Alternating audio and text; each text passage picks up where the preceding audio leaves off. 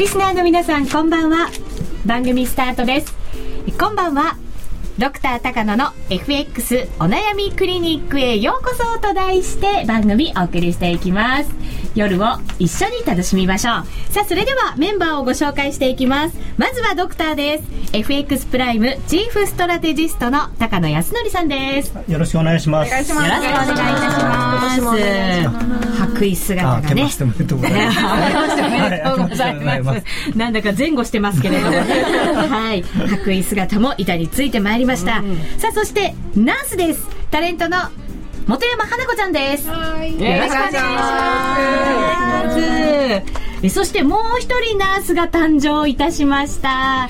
えー今日が初登場です。新メンバーの高村綾乃ちゃんです。よろしくお願いいたします。高村綾乃ちゃんです。ちゃんと言い慣れていかないといけませんね。よろしくお願いします。よろしくお願いいたします。今日だけですよ、噛んでいいのは。今日は OK? 今日は回目なんでやった。よかった。さあ、そしてピンク色のナースちゃんです。今田奈緒ちゃんです。よろしくお願いいたします。お笑いコンビブルマのミッシェルと浜園美香ちゃんです。今年もよろしくお願いします。よろしくお願いいたします。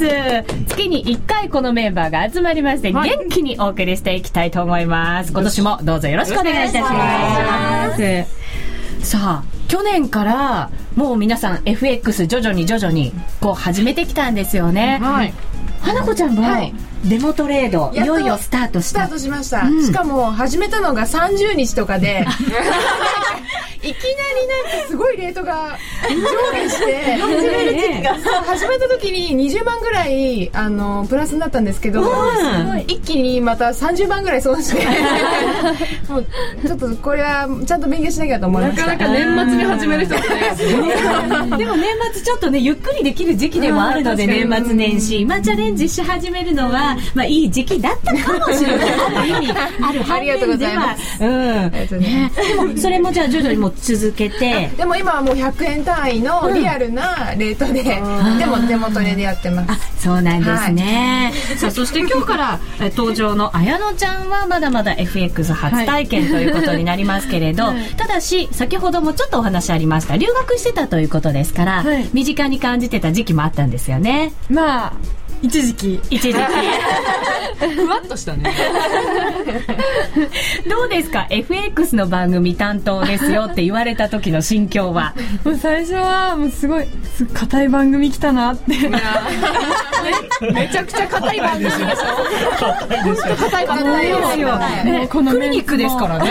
クリニックですから、ね。病院ですからもう。大真面目。ガチガチですね。ガッチガチですよ。ガチガチですね。大真面目にお送りしています。はい。そして、なおちゃんもリアルで頑張ってますよね。まあリアルはちょっと資金繰りがうまくいってない。んですけど、あすいません、ちょっとあの、多分ブルマと同じ貧乏キャラに 最近入ってきてる気がして。の、生活費からなんとかちょっとずつこう、資金貯めてて、で、それを一気に投入するなっていうふうにサンシャンブルームから言われてちょちょっとずつ、こう、たいくいこうかな。私たち同じ世界に入っちゃったらダメだよ なおちゃんは、あの、一回ね、その、100万ぐらい負けてるって聞いてるので、多分ドカンと勝負に行く子なんですよ。だからね、読まれてる。ちょっと、ちょっとずつやんないとダメだよっていう話ですよね。ねブルマの二人はどうですか ?FX トレード始めて。ミッシェルはまだ。まだデモで、うんデモでやってるんですけど、ただ、花子ちゃんのプレイ見たらすごいな。プレイプレイ花子のプレイってなんかちょっと変な感じに聞こえたわ、今。ミシェルさんちょっと言葉選んででも、こんな格好だしね。そうそうって言われても、まあね。ナースプレイみたいになってますからね、今。なってます、なってます。いや、めっちゃ本当1000円とか2000円単位でドキドキしてるのに、花子ちゃんのプレイは、まあ、100 2回目にはもう。大丈夫大丈夫万、200万ぐらい動かしてるから。すごいそうでも1日30万とかすごいしかも花子ちゃん、しょっぱからポンド円やってる。すごいなそこ行くと思って。イギリスの方が親しみあるかなと思ったらすごい大変なポンドでしたね。ポンドの凄さを実感したわけですね。なるほど。浜園そうもなんですよ。私は実際にやらせてもらってるんですけど、うんなんかあの、最初に投資して、あの、一回、あの、先月、ちょっと損切りし忘れて、ロスカットになったって話したじゃないですか。それをもう取り返して、ちょっと今地道に頑張ってるんですおーすごいただ今、あの、ドル円のロングと、ユード、ユーロドルユーロドル。のショートを持ってるので、うん。これがどう、今日持ってきたんだよね今日も持ってきました？ポジション持ったまんまで。もしあの、完全にあの、動きが私の逆言ったら、あ、あいつ負けたなと楽しんでください。なるほど、なるほど。下がってきました。あー、やったーおー、よかったまあ、まだコストより上だけど。言わないでいただいてコストの方が。でもドクター頼もしくなりましたね、本当にね。あの、去年の10月とは大大違いでみんな。ね、今年もビシバシドクターに鍛えていただくことにいたしましょう。よろしくお願いいたします。まあでも FX って結構足元の動きにドキマギしたりとか、こう、右往左往しちゃったりすることって多いと思うんですけど、ただでもやっぱり大きな流れもしっかりこう、ね、頭の中に入ってたら安心できることもあったりとか、見方もまた変わってくるってこともあるかもしれませんので、今日はですね、今年前半の大きな流れを高野さんにじっくり伺おうと思うんですよね。そうですね。確かにあの、ある程度、その、いろいろな大きな行事とか、あそういうものがあると、その、動きやすくなりますので、それが分かってると、その、へ無用なリスクを背負わなくて済むというのがあるので、はいまあ、えーとりあえず3月中ぐらいまでを見渡すと、まあ、先ほどもあのおっしゃってましたけれども中国が非常にやっぱり大事なんですね。でもともと中国の元っていうのは普通に、えー取引もできないですし、はいあの一見関係なさそうなんですけれども今はその世界経済の一番のその牽引者が中国経済になっているので、まあ、あー好き嫌い、よしあしはいろいろありますけれども、まあ、今、中国なしには日本もアメリカもやっぱ生きていけないと。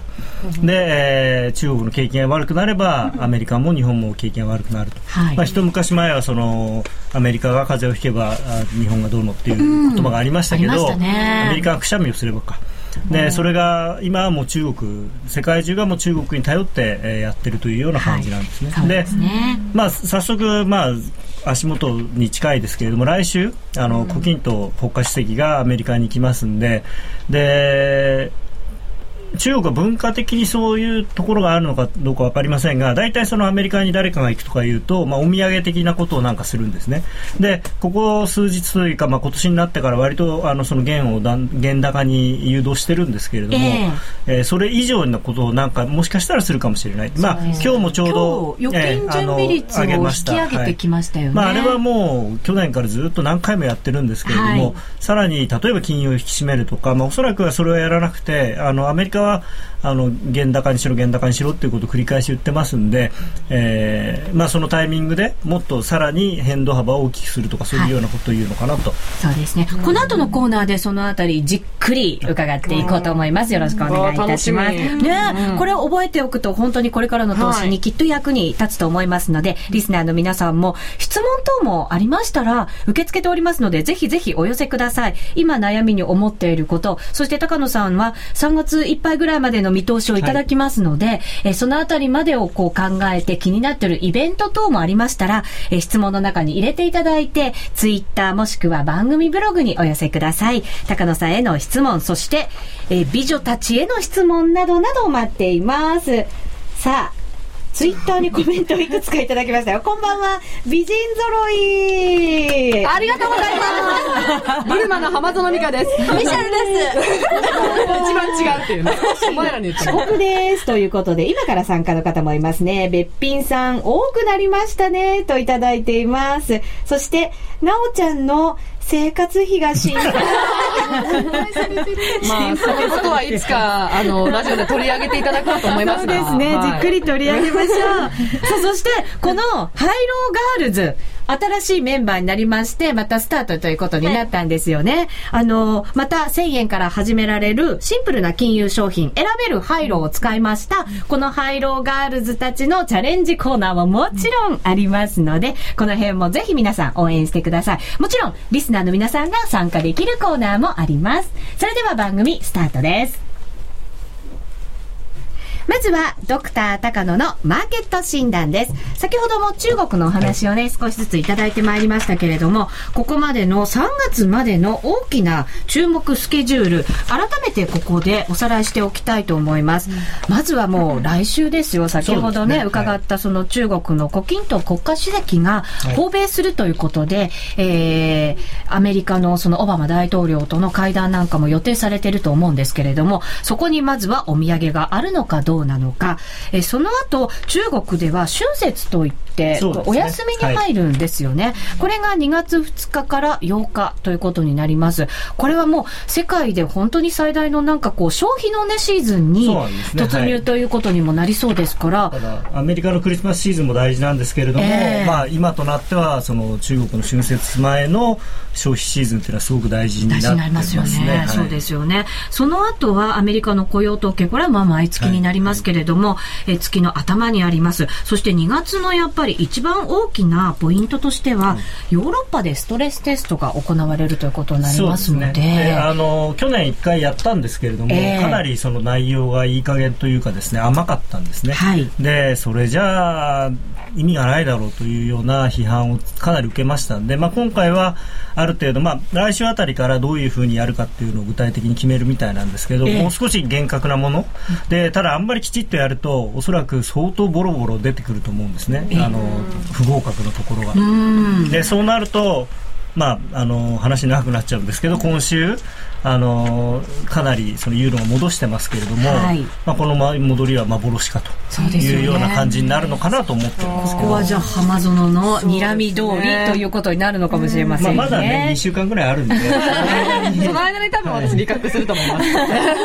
理覚になるか分かんないですけど。でも、あの、以前にアメリカでやったストレステストに比べて、ヨーロッパのストレステストってやっぱりすごく甘かったんですか？すごく甘かったですね。甘かった。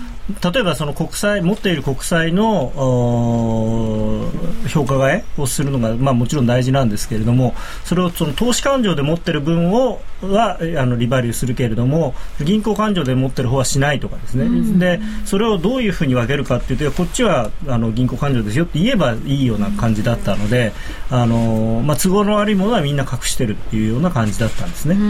で、えーかなり問題だろうって言われてたところでも本当に数校しかあの不合格のところがなかったので、はい。それはないだろうと。できちんとアメリカ式でやればおそらくドイツなんかでも一部問題のある銀行が出てくるでしょうし。ドイツでも。はい、でさえですね。で当然、まあ、スペインであるとかポーランドポルトガルであるとか、まあ、アイルランドはもうすでに死んでいるのであんまりどうでもいいんですけどどっかで聞いたことあるどっかで聞いたことという状況なんですよね。まあですから、そういうのがボロボロ出てくる。まあで、実際にそのストレステストの結果が出る前に、えーどういう基準でやるかっていうのは出出れば、えーかなりの部分ではその推計ができてしまうので、でそういうので、えーまあ、各銀行なり証券会社がこことこことここはダメだろうみたいな話が多分出てくるんですね。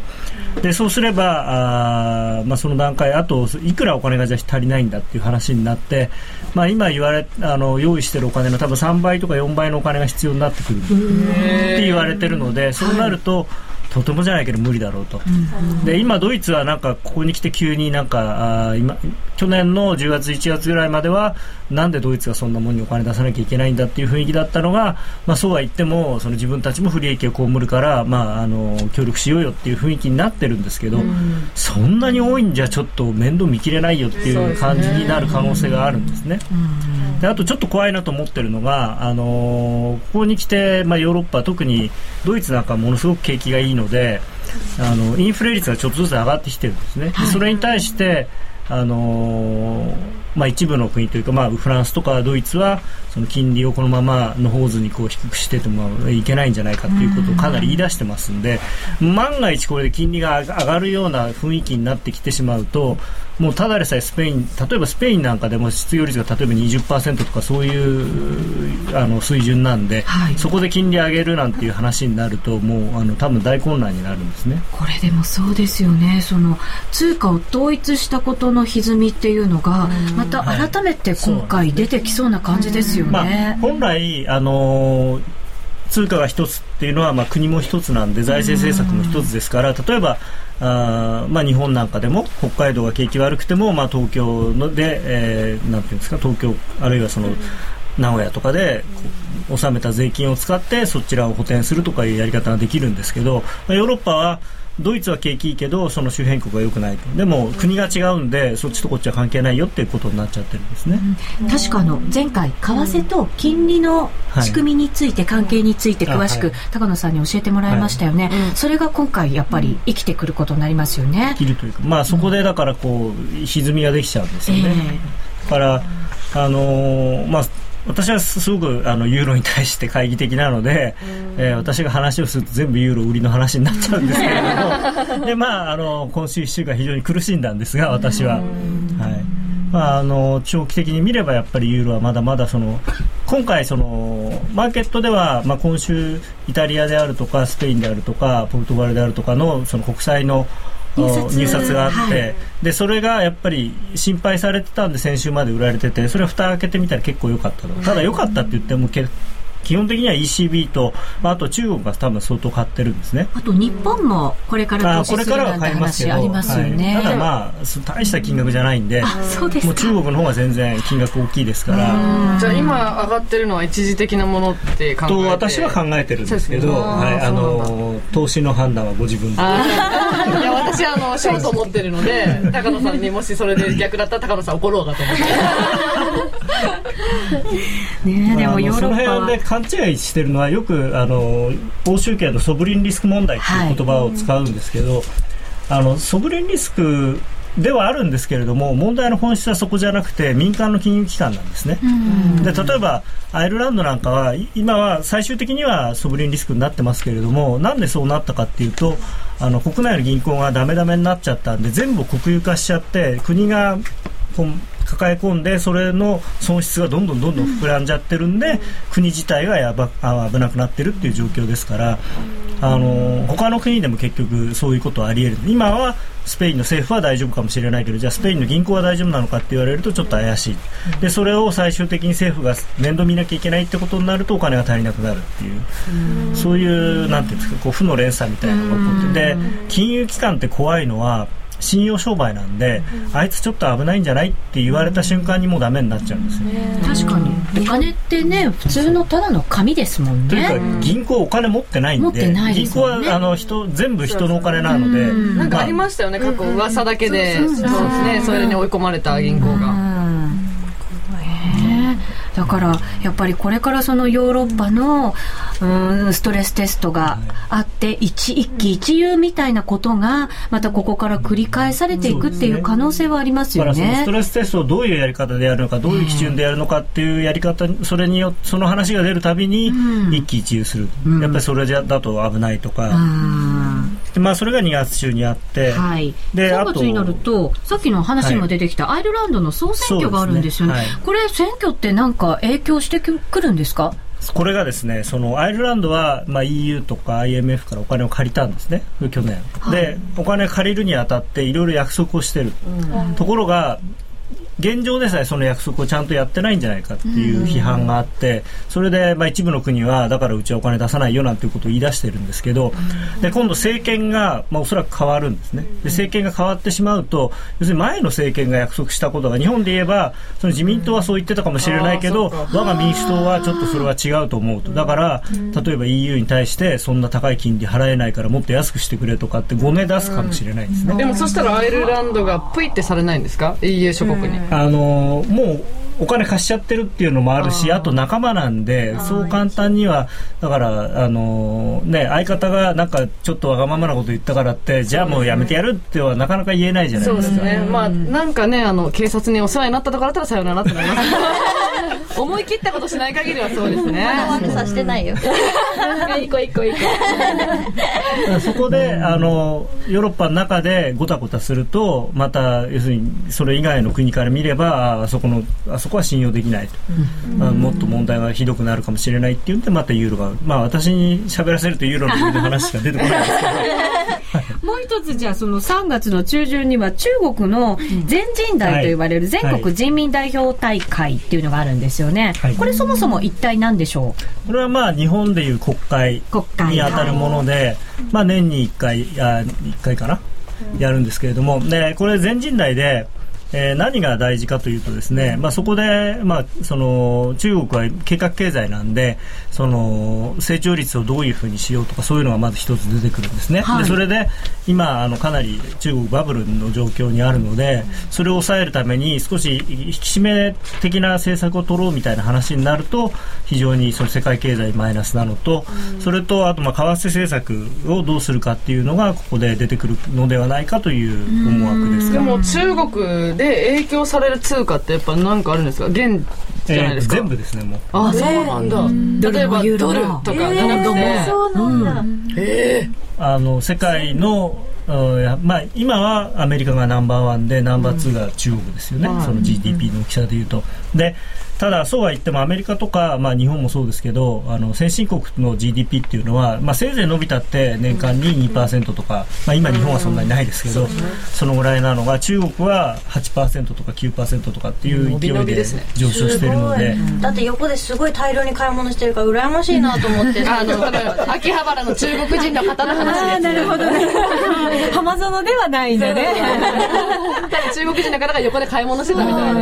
私小銭ちょっとしかないのにめっちゃなんか、めっちゃさ家電製品で買ってるからね。そう、羨ましい。貧富の差がやっぱ激しいですよね。とてつもないです、とてつもない日本の比じゃないですね。そうですね。であのその格差をどうやってこれから埋めていくかっていうのが、まあ、中国の国としての、まあ、問題になるんですけど、まあ、それは置いといて、えーまあ、その中国がその通貨政策をどうするかっていうことによってその、まあ、簡単に言うとその中国がもう少し原高にしてくれると例えば日本であるとか韓国であるとかは楽になるんですね。でそうなればあの日本とか韓国の成長が少しこう高くなったりとかっていう、まあ、あとアメリカからも物を売りやすくなるんですけど、でも中国自体ももちろんすごくこうあの国民の数が多いですよね、人口が。それで内需拡大をって言ってる国なので、やっぱり原高の方がいいんじゃないんですか？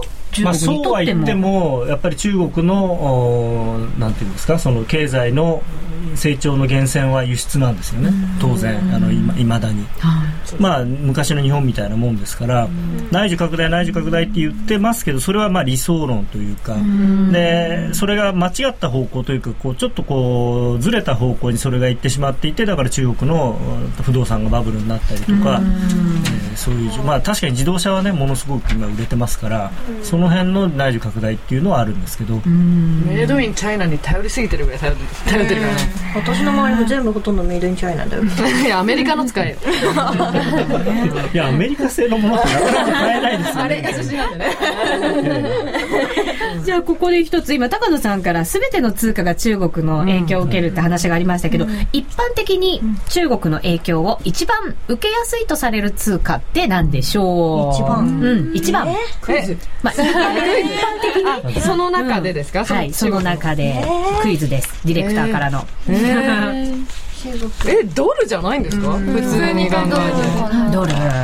1位2位だしこれでもよく動くのは5ドルですよね。そうですね。なんか今日のその準備率引き上げになった時も、あの一番反応したのはオーストラリアドルだったと思うんですけど、あの短期的に見るとそうですね。オーストラリアっていうのはあのいろんな資源を輸出してでその資源を一番買ってるのが中国なのであの中国の景気がいいと鉄鉱石であるとかそういうものの輸入が増えるでオーストラリアからそういうものを輸出するのでっていうことです、ね、なんかユーロは影響なさそうな気がするんですけどそんなことないんですか？イメージ的に勝手に、まああのそうですね。そういう意味ではそのオーストラリアとかアメリカとか日本に比べるとちょっと薄いですね、それは中あのヨーロッパっていうのはそのユーロの中であのそのもっと旧東東ヨーロッパの、そういうなんていうんですか新興国的なものを抱えてるのでその中で割とこううまく回ってるっていう面は一応あるんですね。うんでもあの中国が、まあ、輸出の対象としてヨーロッパの存在って結構大きかったりもするんですよね。まあもちろんそうですね。はい。まああとその中国は今ヨーロッパとはもっと直接的な関わりとしては、その中国がどうもこういろいろ自分たちの政治的な立場を強くするのにヨーロッパを利用しようと思って、ヨーロッパに対して非常にこううちが助けてあげる助けてあげるよ今回なんかでもそのスペインの債券他の人は買わないんだったらうちが買ってやるみたいな、でポルトガルの債券なんかもすごい買ってますし、ちょっと、まあ、その政治的な意図は非常に強い感じなので、まあ、どこまで続くのかわからないんですけど、で今今週のいろんなヨーロッパの周辺国のお債券の入札がうまくいったのは、まあ、ひとえに中国様のおかげと。様がついちゃいましたね。あー日本につかないところがちょっと残念なね、感じがしますけれども。そう、じゃあ、まとめとしては3月いっぱいぐらいまでは、やっぱりそのヨーロッパにちょっと降らされやすいかもしれないよというのと、あと中国のイベントは一つずつ気をつけていかなきゃいけないっていうことになりますとね。、本当に一昔前じゃ考えられなかったんですけど、中国の経済指標の発表なんかで結構一喜一憂してますので、はい。来週もう早速ありますからね。そうですね。すねまあ、ただ、あの、専門家の人というかですね、えー大学の先生なんかに聞くと、中国の経済指標はどうもという 声も一応あることはあるんですけれども、あまり信頼性がないっていうことですか？そうですね。あの、まあ、計画経済なのと、あとはその、地方の政府としては、中央政府に対して、えーお前のとこは今年は5.5%だぞって言われたら、それより小さい数字は出せないという事情もあるみたいなんですね。それを出すと、やっぱり自分の出世に響くと。裏話聞いちゃった。さあ、参考になりましたか？えっ、とですね、ツイッターになんだか本物のナースに見えてきたよって こんなナースが揃ってる病院ないないっていただいてますね。あの、私たちもできれば患者に見て いただければ。じゃあ、常に病気しに来てる。まあ一応クリニックですからね。はい。中国もお金ない人はマヨネーズご飯食べてる。マヨネーズご飯ご飯の一から説明しましょうか。煮込み時間が結構重要。煮込まないわ。なんで煮込みって言ったのだから中国のは煮込んでるのかな。どんなイメージなの？中国イコール煮込む。ちょっと煮込みイメージが。さあ、それでは一旦ここで CM を挟みまして、えードクター高野が行く、はい、診察の時間です。お送りします。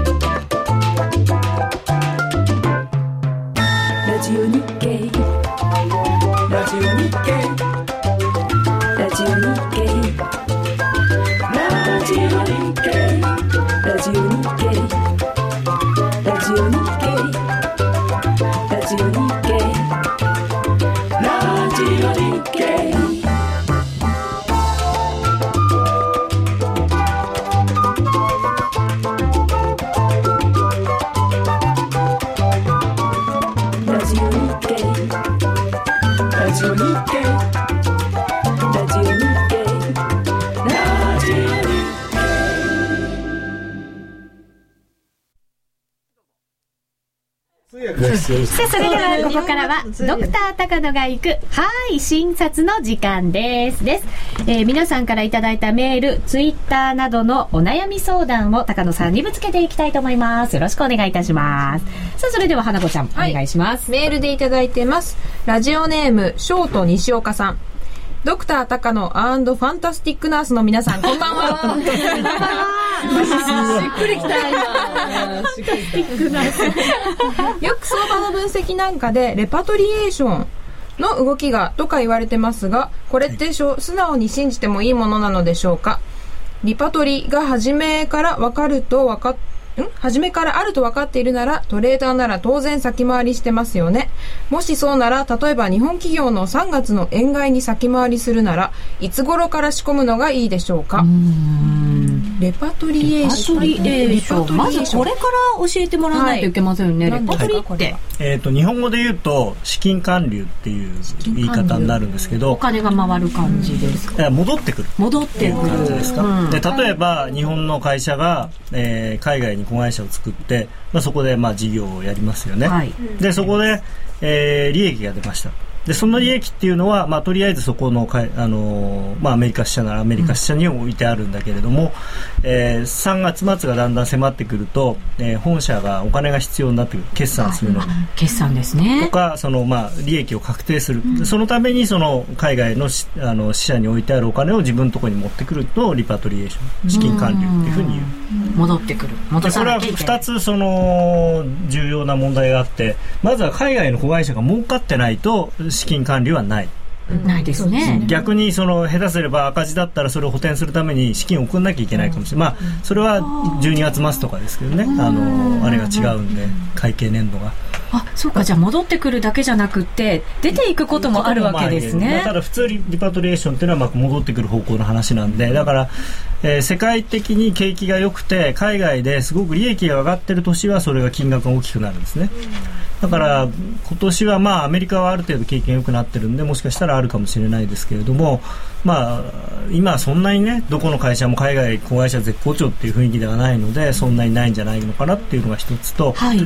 であとはあー、まあ、タイミングとしては確かにその3月末を狙ってなんですけど、ただあー、まあ、実際にはですね3月のまあ半ばまでには少なくとも終わってないと、要するに金額が固まらないと、あのー会社の決算とかもできないですから。そうですよね。帳簿作るのも大変ですもんね、なので、えーあるとすれば3月の前半ぐらいです3ね。月の前半。でそれに向けてっていうことで言うとおーやっぱり2月の後半からその3月の前半動き出した時に、まあ、売るあの円買いをするっていうことなんでしょうけど、ええ。どうなんですかね。今年はああともう一つはその国内であんまり儲かってないのに海外ですごく儲かってたりするとやっぱりレパトリエーションが起きやすいんですね。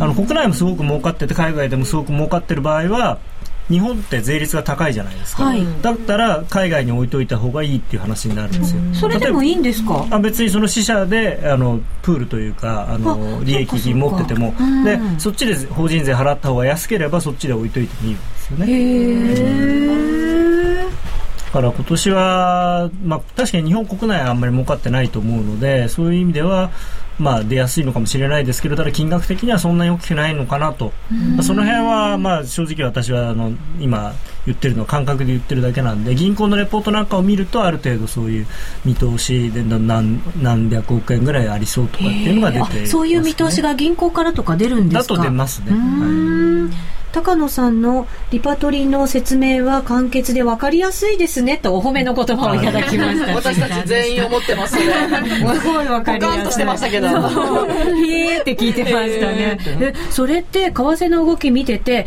これがレパトリーかって分かったりするんですか？あのーまあ、銀行にいるとなんとなくそれらしき動きがわかるので、ええ。あの銀行のレポートなんかにそういうのが出てきたりしますから、そうすると FX の業者のレポートなんかにもそのレパトリーっていうことが出てきたりとか、あのーまあ、ほ本社へのえー利益金の送金絡みのドル売りがとかっていうのが出てきたらそれだなって思っていただければなるほど。じゃあちゃんとそういう銀行の動きとかの根拠があって、レポートになってきてるわけなんですね。じゃあそれ前もって乗っていけばね、なんか良さそうな感じはしますけどね。まあ、それも一つの要因ということですからね。はい。あの、為替、残念ながら、その、これだけ抑えておけば大丈夫っていうものはなかなかないんで。そういうのがあればいいんだけどね。なかなか抑えてたないですよね。やつが全く動かなかったりとか。そうで逆にあのみんながそういうのを分かってるとあのみんながそれで円買いしててで実際そんなになかったりすると逆に上がっちゃう。そうか。まあ、今週のユーロなんかも、あの私のようにですねユーロは下がるに違いないってみんなが多分思ってたんで、あの逆にみ巻き上げあ一気にこう、う巻き戻しーっと。はい。はい、じゃあ次の質問はい。です。ラジオネームバンドホテルさんです、株から FX メインに変えてもうすぐ1年になります。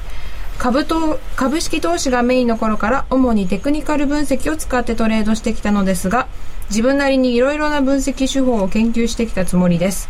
ところが最近夜トレでもよく聞くのですがプロの為替トレーダーの方ってローソク足と移動平均線だけとかとてもシンプルに分析している印象がありますなんでですかね？FX はシンプルなテクニカル分析が向いているということなんでしょうか？教えてください。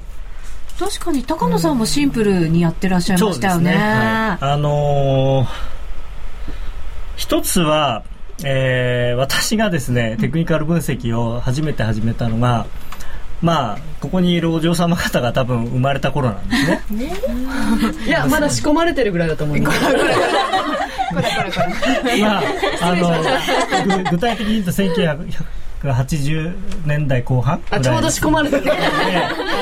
ええ親に仕込まれてる。えーその頃はですね今みたいに難しい例えばストキャスティックスを時間足でとかっていうのは計算ができないわけですよ。あのパソコンなんてなかったです。そうかじゃあ今すごい便利ですよね。自分で一個一個計算してやってたんですか？そうまあ計算もし出そう自体は一応あのパソコンがあ部に1個あったんでそれの、えーロータス123というエクセルの前めちゃくちゃ身のソフトでかいやでつですよね。いやいやそんな大きくないんで。知ってるじゃんみたいな。まあそうそうそうそう。そういうのでやってて。だからそんなにまず計算ができない。で移動平均ぐらいはあのロイターのこういうちっちゃい画面で見れたんでだそれを使ったりはしてましたけどっていうのはまず一つバックグラウンド的にはありまして。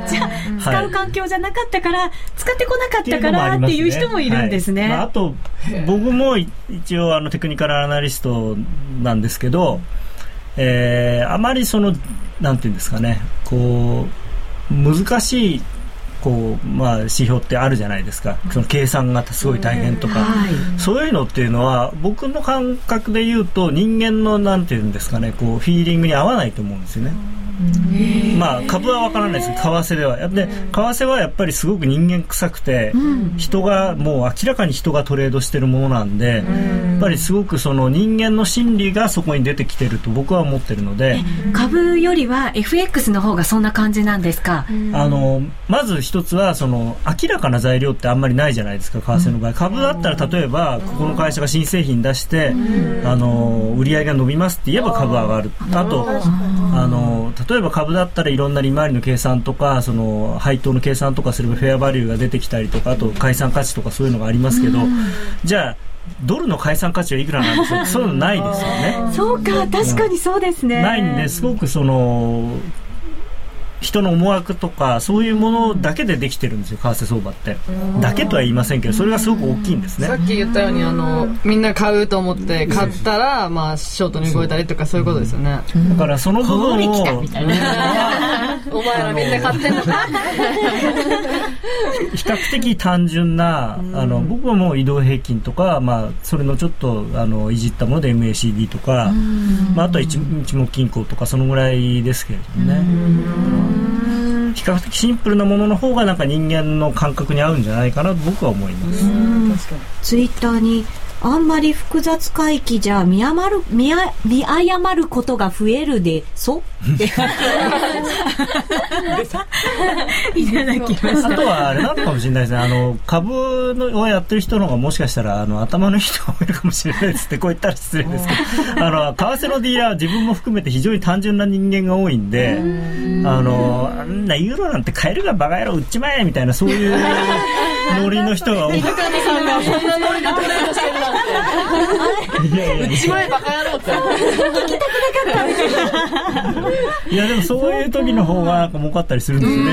こんこんなとこ買ってるやつ絶対おかしいとか言って、もう出てきた出てきたビットをみんな叩いちまえみたいな無茶やるとなんかさっきから高野さんがユーロを毛嫌いしてる 匂いがプンプンなんですよね。プンプンさ本当いやいやユーロ安くなるとあの楽しいなっていう。そういう高野さん自身も楽しいなというね。はい。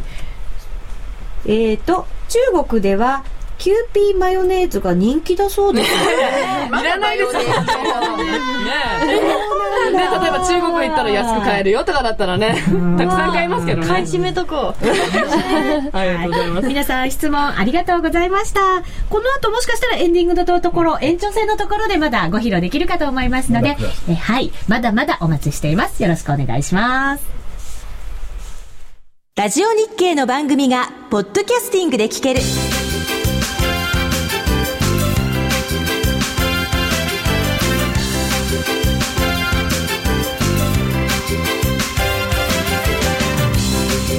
iPod などの MP3 プレイヤーでお聞きいただけるポッドキャスティングではラジオ日経のマーケット情報を中心にいくつかのオンデマンド番組を配信しています。いつでもどこでも聞けるラジオ日経。詳しくはラジオ日経のホームページをご覧ください。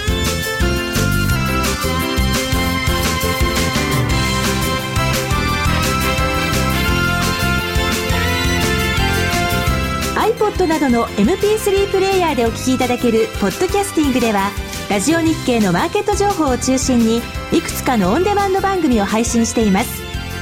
いつでもどこでも聞けるラジオ日経。詳しくはラジオ日経のホームページをご覧ください。ハイローガールズの円高円安あなたならどっち。ここからの時間は FX プライムの提供でお送りします。このコーナーではハイローガールズの皆さんに円高円安どちらかを選ぶ選べるハイローにチャレンジしていただきますが今週からいよいよはい。シーズン2がスタートです。続いてよかった。ね。新メンバーに綾乃ちゃんもお迎えしまして装いも新たにスタートでございます、しかもルールが変わるんですよね高野さん、よりエキサイティングに ファンタスティック。ファンタスティックに頑張っていただこうと思います。さあ、選べるハイローは、毎週月曜日に発表される基準レートから、金曜日の為替レートが、円高、円安、どちらかになっているかを予想するだけのシンプルな金融商品。選べる通貨は、ドル円、ユーロ円、ポンド円の3種類です。一口1000円からお楽しみいただけます。さあ、シーズン2のルール説明をする前に、はいえー今週実施された選べるハイローのお自体の方からですね、えー結果発表したいと思います。えー今回、ユーロ円、ポンド円ともに円安決着となりました。そして、ドル円は月曜の基準レート83円当選に対して、先ほど3時の判定レートが82円545銭ということで、50銭円高を選んだ方が的中。ペイアウト倍率は2.90倍となりました。さあ、夜トレリスナー参加型プレゼントクイズの当選者発表は、えこのコーナーの最後に行うといたしまして、えここでハイローガールズの円高円安あなたならどっちシーズン2のルール説明をしていきたいと思います。シーズン2では、3つ変わってますので、皆さんしっかり聞いてくださいね。まず、1つ目。ドル円、ユーロ円、ポンド円の3つの通貨ペア選ぶことができます。今まではドル円だけだったんですけど、3つから、もしかしたら花子ちゃんポンド円かもしれません。今までドル円しか選べなかったんで10連敗したんですよ。で、そこだよね。そうそうそうそう。なので、今回、浜園は頑張ると思います。はい。通貨をまず選ばなきゃいけない。そして、二つ目、えっ、と、複数口予想することができます。うん。例えば、えっ、と、ドル円は0.5円、円安。でも、ユーロ円は1円、円高とか、二つ選んでも大丈夫。なるほど。まあ、三つでも大丈夫。まあ、スタッフがちょっと大変だけど、大丈夫。できれば二口で。二口で。はい。そして三つ目。最初は、所持金3万円から皆さんにスタートしてもらおうと思います。おおローガールズガチバトルしてますからね。3万円。ちょっと入れあ。挟めません。つるっていっちゃう。つるっていっちゃうかもしれない。チップください。じゃあ、あげな。3万円からスタート。前は一口1000円からって言って、1000円ずつやってもらってたんですけど、3万円あるので、もうどのように使ってもらっても、あなた次第、浜園次第、全部使っちゃダメだよ、最初から。今日3万いくわ 酔い越しの金は持たねえ的なね、感じになるかもしれません。まあ、マネー、マネージメント、お金の管理も皆さんにこれ養っていただこうかなというコーナーになります。ちょっとね、ワンランク上になりましたよ、皆さん。はい。高野さん、改めて、これ、はいアドバイスするとしたら、どんなアドバイスいただけますか？そうですね。あの、せっかく組み合わせられるので、あの、ある程度、その、自分の予想が、に自信のある時とない時で使い分けをしたらいいかなと思いますね。そっかそっか、今週は育週だみたいな、で今週はもう、うん絶対に円高と思ったら例えばあのプラスあマイナス0.5と1円と組み合わせるとかっていうのもできますけど、あんまりよくわかんないけどもしかしたらちょっと円安かなと思ったらプラスマイナス0.5と 1, 1円あ50銭円高とかっていう円安か、はい、そういうやり方もできる、まあ、あとあの通貨選べるようになったんで例えば今週だとユーロ円はなんと10倍ついたんですね、2.5円。それめちゃめちゃすごかったんですね。プラス2.5円で10倍多分この廃炉始めて10倍って初めてだと思うんですけど記念すべき週になったんですね、もう週にやってなかったという。残念。残念どうして高野さん？はい。本当これからでもマネーマネージメントがより一段ちょっと重要になってきますね。だからあのうまくそのお儲かったお金をどういうふうに再投資するかとか、それともそれを守るのかとか、まあ皆さんの性格が出るのかなと。大胆なのか 慎重派なのか 堅実派なのか。バラエティ路線なのか。うんそうだ。綺麗派なのか。はい。さあ、えーでは来週どの通貨ペアがどっちにどれくらい動くかそれとも動かないか当てていただこうと思います、改めてルール説明です。来週月曜午後1時の、え3つの通貨ペアの値段に対して金曜午後3時の値段が上なのか下なのか50銭刻みでチョイスしてください、あるいは上下50銭以上動かないという選択肢もあります。外れはなしです、はい。さあ高野さん。改めて来週の月曜から金曜にかけての読み方ヒント。そうですね、あの繰り返しになりますがその来週は胡錦涛さんが中国。で訪米するということで、はいまあ、普通に考えるとそのお土産的な原高。でそれに引きずられて円高傾向に動くかなと。は思うんですが、まあ、みんながそう思ってると逆に動くかもしれないと。そこが難しい。あとはユーロがこれだけ買われた後なんで、えー来週はもしかしたら逆の動きが出るかもしれない。あそうですよね。一気に来ましたもんね。そうですね。で、あとちょっと面白いのは、ユーロとかポンドっていうのは、動いて当たり前なので、プラスマイナス0.5で、実は2点、例えばユーロ円だと2.43倍、からポンド円だと2.7倍、73倍とかっていう、結構いい倍率になるんですよね。おー怖いね。どうした堅実派？今度怖いよ。でもまあ、あの、廃炉は、あの、外れれば1000円っていうのはどこでも同じなので。バラエティ的には攻めのポン円でって なんかリクエストもいただいてますけどね。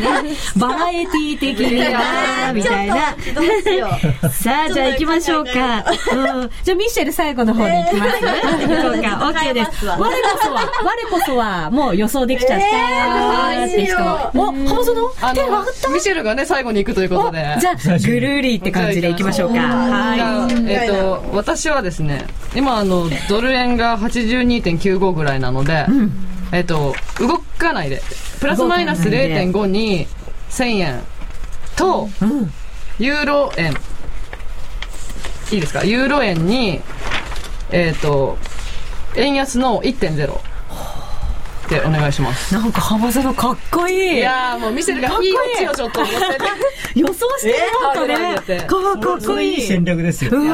ユーロ下がると、あの自分は儲かるけど、廃炉は外れる。っていう。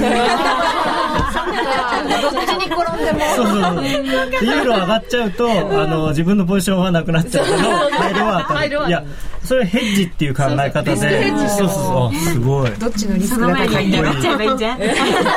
そうそう両方ね。両乗り行こうさあなおちゃん。はい。私ちょっとドクターに洗脳されたんで、ユーロユーロ円で円高うん。0.5。0.5 0.5。はい。1000円でお願いします。お一口で大丈夫ですか、はい。OK です。うん。徐々に徐々にね。なおちゃんペースでね。はい。そうじゃあ花子ちゃん行こうか、はい。綾乃ちゃんがね間だとかわいそう。悩み中です。ね悩み中ですもんね。まずは私は二口で、うん。堅実にドル円でうん。プラスマイナスゼロ。あ0.5 0.5あんまり動かないっていうところ。動かない。に1000円。1000円で次はデンジャラスな来るぞ。ポンド円でポンドの神様。はい。女神だから。本当の女神。そうそう。ハイローガールズ今トップだからね。にプラス結構これ動くので、うん。プラス1.0おおに1000円。大丈夫ですかはいあと2万8000円残ってますけど最初はスローに。はい。うん。でいきます。いきます。はい。ミッシェルまだ悩んでるっぽいね。あやんちゃんはどうですか？私は、うーん、ユーロ円、ユーロ円。円高で、円高で。うーん0.5 0.5うん。と、おじゃあいきますね。せめて、せめてポンド円の、お。すごい。あやなちゃんも大胆な女性だったんだ。肉食系。えー、ポンド円、プラスうん。1。どっちも円高。はい。円安。円安。円安。か。円安。が1。はい。OK です。さあ、鳥を飾るのは、はい。ミッシェル、すごい真顔を、はい。珍しく。私ポンド円一回も手つけたことないんですよ。美香ちゃんバラエティ的にちょっと変えるねって。偉い。両方ポンドでちょっと変えます、円安の、あの2.0のポンド円お6倍6倍。円高の2点あマイナス2.0いきます両方に貼っで両たパターンね。方とも2口ずつでいきます。それすごい。そうです。一口にしとけ 初めてなので初めてぐらいは大きくいきますでもね、ほら、こう見えてもビビリアなんですよ。100 100円、200円で頑張ってきたミッシェルが、バラエティーですから。バラエティーのそれで生命をかけて、今、でもそれでポンド円円安2と円高2ってね。一応ちょっとあのこう差をねどっちにも動くポンド円なのでどっちにも動いたらちょっと助かるかなみたいな両立て芸人両立てで両立て芸人攻めていきます。大丈夫。1000円1000円は何かあるだろうと。そうなんかそうです。これで当てたらお前6倍だぞよっしゃよっしゃよっしゃいやまだまだ当ててないからはい。さあ、答えが出揃いました。皆さんの健闘を祈ります。ということで、えーハイローガールズの皆さんに円高円安、どちらかを選ぶ、選べるハイローに参加していただきました。さて、リスナーの皆さんお待たせしました。夜トレでは、スタジオだけではなく、リスナーの皆さんにも、円高円安を当てていただく、参加型プレゼントクイズを実施しています。毎回、新型 iPod などが当たります。では、前回クイズの結果当選者発表です。結果は円高の週でした。全体では45%の方が円高を選んで的中していたことになります。円高を選んだ方の中から、厳選なる抽選の結果、新型 iPod など1名様は、はい大阪府にお住まいのラジオネームベルさんですおめでとうございます。さて、えー、クオカードの当選者ですが、こちらは発送をもって返させていただきます。ご了承ください。夜トレリスナー参加型プレゼントクイズ、円高円安、あなたならどっち次回は月曜日1月17日のお昼の12時30分が締め切りとなります。月曜日1月17日お昼の12時30分が締め切りです。えー、締め切り時刻は選べる配慮と同じです。えー選択肢は、こちらはシンプルにドル円のみとさせてください。円高か円安、どちらかを選んでください。応募フォームやクイズの説明は、夜トレの番組ブログをご覧ください。ハイローガールズの円高円安、あなたならどっちここまでの時間は FX プライムの提供でお送りしました。ご好評いただいている FX プライムの一口1000円から始められる外国為替オプション取引選べる配慮がさらに進化しました。新コースとしてプラスマイナス50銭を選択できるようになり、月曜日から金曜日にかけての為替の変動が小幅でもペイアウトなしがなくなりました。円高、円安、あなたはどっち？外国為替をもっと身近に、詳しくは選べる配慮と検索。FX プライム株式会社は関東財務局長、金賞第259号の金融商品取引業者です。外国為替オプション取引、選べるハイローは、金融商品取引法に規定される通貨関連店頭デリバティブ取引です。また、元本あるいは利益を保証した金融商品ではありません。為替変動、金利変動などのリスクにより、支払ったオプション料の全額を失う場合があります。お取引にあたっては、契約締結前交付書面をよくご理解いただいた上で、ご自身の判断と責任においてお取引を行ってください。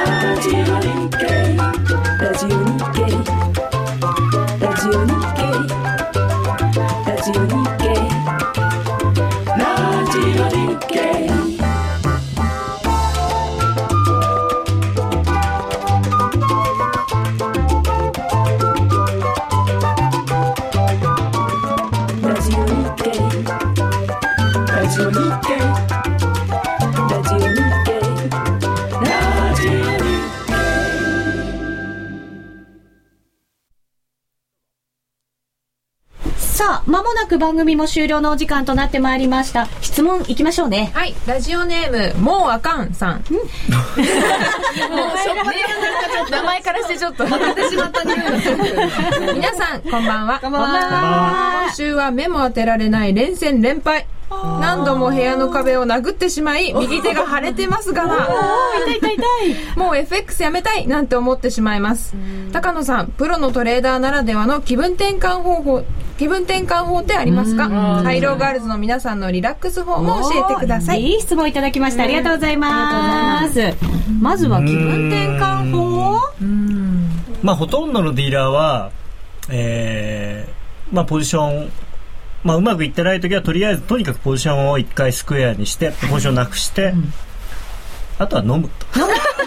酒に頼れ。結局アルバそうなんだ。まああのそうですね今はちょっと違うかもしれませんけれども僕がず一番現役でやっていた90年代なんかは、えー朝はほとんどみんな二日酔いでしたね。お酒の匂い、ブンブンな感じの。まあ、あとはその通貨を違う通貨をやってみるっていうのも一つ気分転換になりますね。なんか景色が変わりそうな感じがしますね、そういえば。でこう自分の思い込みがあって例えば僕のせ今週の僕で言うとユーロドルは売りからしか入れないんで、えー売っちゃきり売っちゃきりになるんですけど、じゃあそういう時に全然違う通貨を見たらどうかと例えば OG 円見るとか、っていうふうにするとまあちょっと楽かなと。まあただそうは言ってもその自分がやんなかった間にそのズドンと下がったりするとってなまたストレスになるんですけど。とりあえずストレス社会ですよ、あの中は。それで、それでね、5ドル見てからそれ負けて、また負けて、また負けてだったらね。ね海外行くっていうのもいいですよね。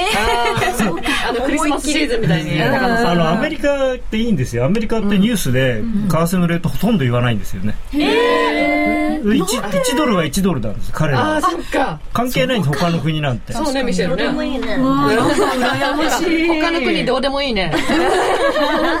強いアメリカはそうか、それが基軸通貨の国なんです日本にいるとどうねし。てもねレート気になりますからね。うんリラックス法、綾乃ちゃんはどうですか？うーん、海行きます。海？あ、意外。スポーツとかするんだ、こういう。私、あ、ウィンドサーフィンやってる。だから、ちょっとなんか、健康的な色？うん。サーファー、美人サーファー。うわーこりゃサーファーもね、海とかね。釘付けだね、手がね。水着見たいよね。でも見たい、なおちゃんのも見たい。ウィンドスーツとかの方がなんとなくかっこいい、うん、セクシーな感じがする。なおちゃんのリラックス法は？なお風呂ですね。お風呂で本読む。はい。1時間、2時間。なるほど。そうか。花子ちゃんのリラックス法。私は、でも FX デモトレードなんですけど、もうやっぱり全部スクエアにして、PC を1日開かなかったりしました おしまいみたいな。もう壊れたって思って。なるほどね。ミシェルのリラックス法。私はクラブで踊ることです。浜園は？いや、私もクラブで踊るって絶対嫌で、あの、全然私も本当高野さんが言ったように、なんか旅行とか、あとランニング高野さんもされてるらしいんですけど、走ったりして気分転換する。ああ、なるほど。やっぱりなんかこう、体を動かしたりとかっていうのが気分転換になるなのにクラブにやってくくれないんですよ。いやいやいやすごいのになっちゃう、ヘーイとか。